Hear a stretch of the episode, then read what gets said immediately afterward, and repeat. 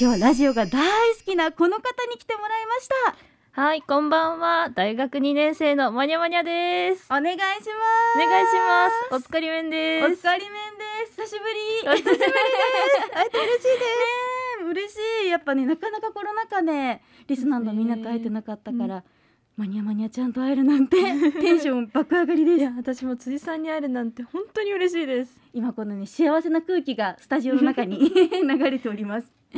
じゃあ早速ちょっといろいろ聞いていこうかな。はい。ラジオが大好きということなんですけど、はい。どれくらいラジオが好きなんですかはい。えっとですね、ちっちゃい時から父の影響で RKB ラジオさんずっと聞いていえて、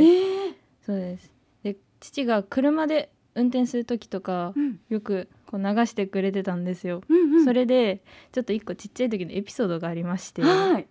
あのある日おばあちゃんから「ひな祭りの歌を歌って」って言われたんですよ はい。そしたら私思いっきり「やめ人形開館」って言ったんですよ ラジ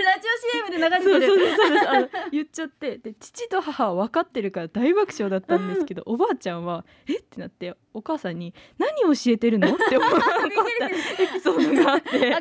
つけましたじゃないんかいそうそうってなそうそうるよね。っていうのがあってもうそのぐらいちっちゃい時からずっと聞いてますもう。そうなんだ。はいじゃあもうラジオ歴もかなり長くなるね。そうですねはいいつもはどんな番組聞きますか？もう仮面をもうずっと聞いてます。あり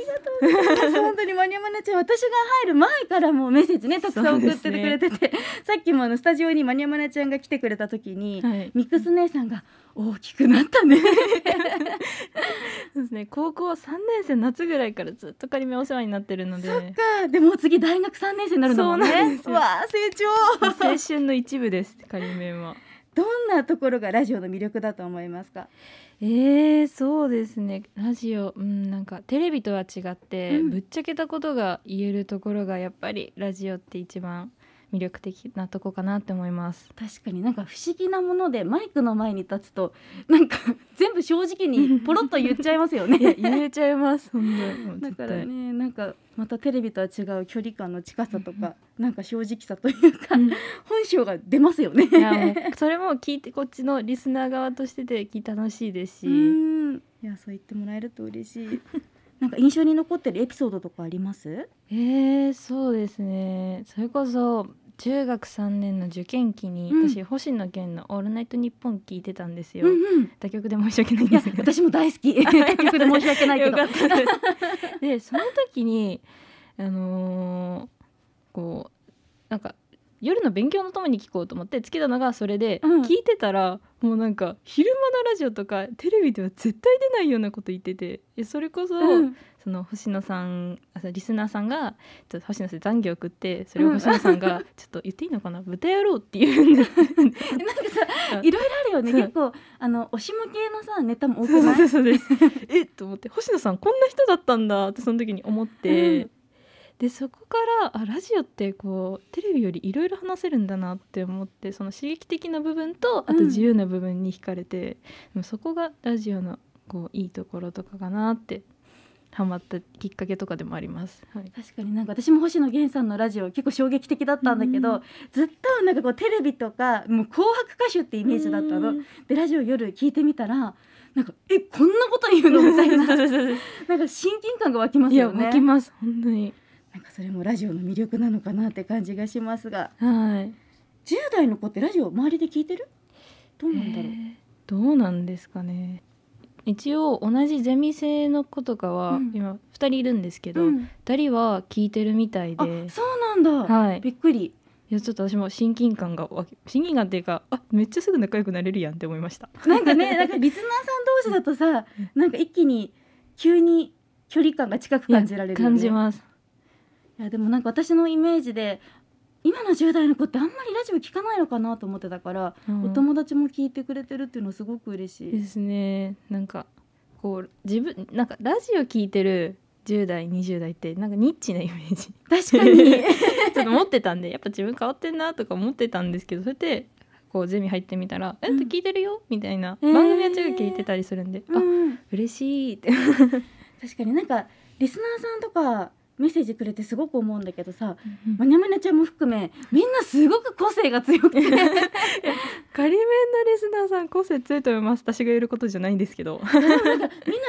れ本当に自分の色があるじゃん、それがメッセージとか読んでてもすごく伝わってくるから、こちら側も楽しいしなんかかいいですよね楽し いです10代が聞きたいラジオってどんなものだと思いますかえー、10代が来た聞きよたいラジオえー難しいよねどんなラジオどんな風に仮面を持ってったらもっとみんなに聞いてもらえるんだろうっていうのをすごく今みんなで考えててなるほどえー、ちょっとマニアマニアちゃんの意見をえー、そうですねうーん どうだ ろうえでもなんかうんなんだろうな相談ができる環境とかあったらいいのかなって思います。確かに今ラジオもそうだけど配信とかも人気じゃないですか、うん、はいあれってねスーパーチャットとかなんかほら、うん課金するとさ質問できたりするじゃないですかしますラジオ無料だからねはい。 嬉しい。 なんかそうか質問コーナーとかあったらもっ質と問とか相談とか、うんうんやっぱなんだろう10代ってなんだ悩みとか多分多いと思うんで、あー確かにそうだよね、うん、だからそういうのができたらいいのかなってちょっと今ふと思いました。えーありがとう勉強になりますいえいえいえいえいえ。 えーちなみにマニアマニアちゃんはい相談したいこととか質問したいことってあります相か、談したいこと質問したいことえー、いやちょっと今悩みとかは特にないんですけどおお素晴らいしいなんかえー、じゃあ辻さん最近ちょっとハマってるものって何ですかおお私最近ハマってるものあるんですよお漫あ画にハマってて、はいはい明日私は誰かの彼女っていうあ漫ー画知ってますあ知ってます知ってますで今すごく人気でで今はい度ドラマ化もするんですけど、はいそれにすごくハマってますあもう毎晩読んでるあー、ま、こあれですね宇垣さんが出ますよ宇ね垣美里さんとかあとイコラブのあイコラブのナータンンですがよね岩田岩ティアちゃんっていうなんかあのあのまあいらいわゆる地雷系女子みたいな。あーあれですねそうはいはいはいはいそれがすごく面白くてちょっとドロッとしてるんだけうど、やっんぱねコロナ禍でなかなかね思いっきり遊びにはいけないけど、うん漫画いいですねっていやー 改めていいですよねちなみにマニアマニアちゃんは今なんかハマってるものあるハマってるものですかえー、ちょっとですね最近ちょっとジャニーズに出戻りしましてちょおおいいねっとリスナーさん知ってる人少ないと思うんですけど、うん えっとジャニーズグループの「4U」っていうグループにハマりましてこういうデビューはしてるしてないんですけどあそうなんだ不ジュニアでもないんですよ。思議な枠組みそうだでねす不思議な枠組みのちょっとグループで、うん年もちょっと上の方ではあるんですけど何歳ぐらいなんだろうえ三十五六あとかでそんなそうで先す。輩なのでへそうです カトゥーンの亀梨君とかと多分同い年だったかな。え今年のジャニーズカウントダウンでその寅年生まれっていうのに並んでも並んでて、あ待ってなんかちょっと記憶にあるかもおおわかあ嬉しいです。った顔が今出てきました嬉しい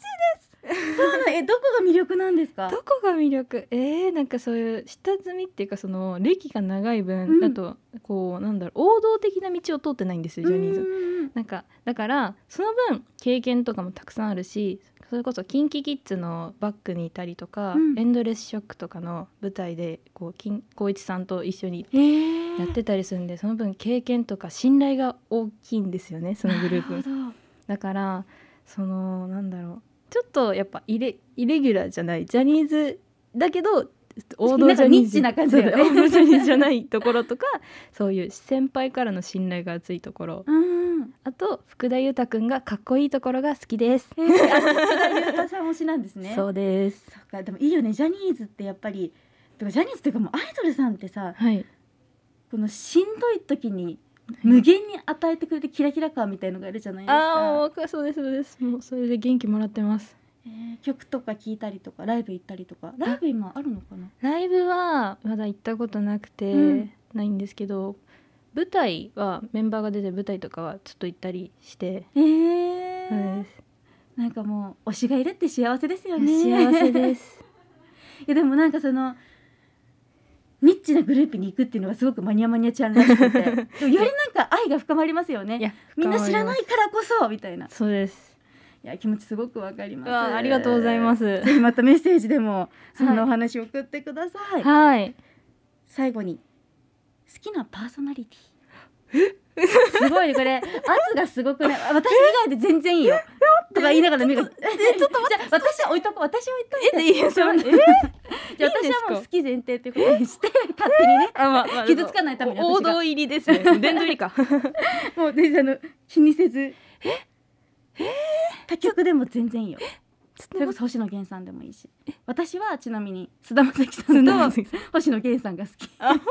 ちょっとあと、アドさんのラジオもこの前すごく面白かった。えごめんなさい。他局の話ばっかだけど。え悩んで、今日一悩んでる。いっぱいいるもんね。いやいっぱいまえ複数とかいいですか全然いいよ。えもういいですか、うん私佐藤さんと井口さんがナンバーワンで好きなんですよやっぱりまさかの RKB。そうですまあ確にかに前ね来てくれた時もはい推しだって言ってたもんはい、ね。もうもう高校生の時からそのお二人にはもうお世話になってそっかそっか。なんかおなんかパパーソナリティさんなんですけど、うんお兄ちゃんみたいな感覚ではあるんですよ。いや多分2人からとってもマニアマニアちゃんってねそれこそ高校3年生からうん今までずっとね知ってるわけだから妹みたいな感覚だと思います よ。そうであってほし いって。確かに、なんかねまた佐藤さんと井口さんもさキャラがちょっと違うじゃない、そうなんですよ。ちなみにその二人とどっちが推しなんですかえ、ちょっと、じゃあ意地悪な質ちょ問っと意地悪じ ゃないですか。えー、え、えー、どっちも好きなんだよな。うーん。井口さんごめんなさい佐藤さんだ、ね、なんとなくその答えは待ってました井口さんを いじりたくなっちゃうなんかやっぱり佐藤さんの大人な余裕なんか大人っぽさがもう光るキュンってきます声もね顔もかっこいいけど声もかっこいいよいやねそうですよ本当にしかもめちゃくちゃ優しい先輩ですえそうしかもリスナーさんのことも本当にね大事にしている先輩だから、いやもう喜ぶと思いますええもう可愛い妹み たいなねマニアマニアちゃんから推しアナウンサーって言われて恥ずかしくなってきたぜひねこれからもはい佐藤さんの番組をそしてね、はい私たちの仮名も聞いてください、はい今日は素敵なお話ありがとうございましたありがとうございました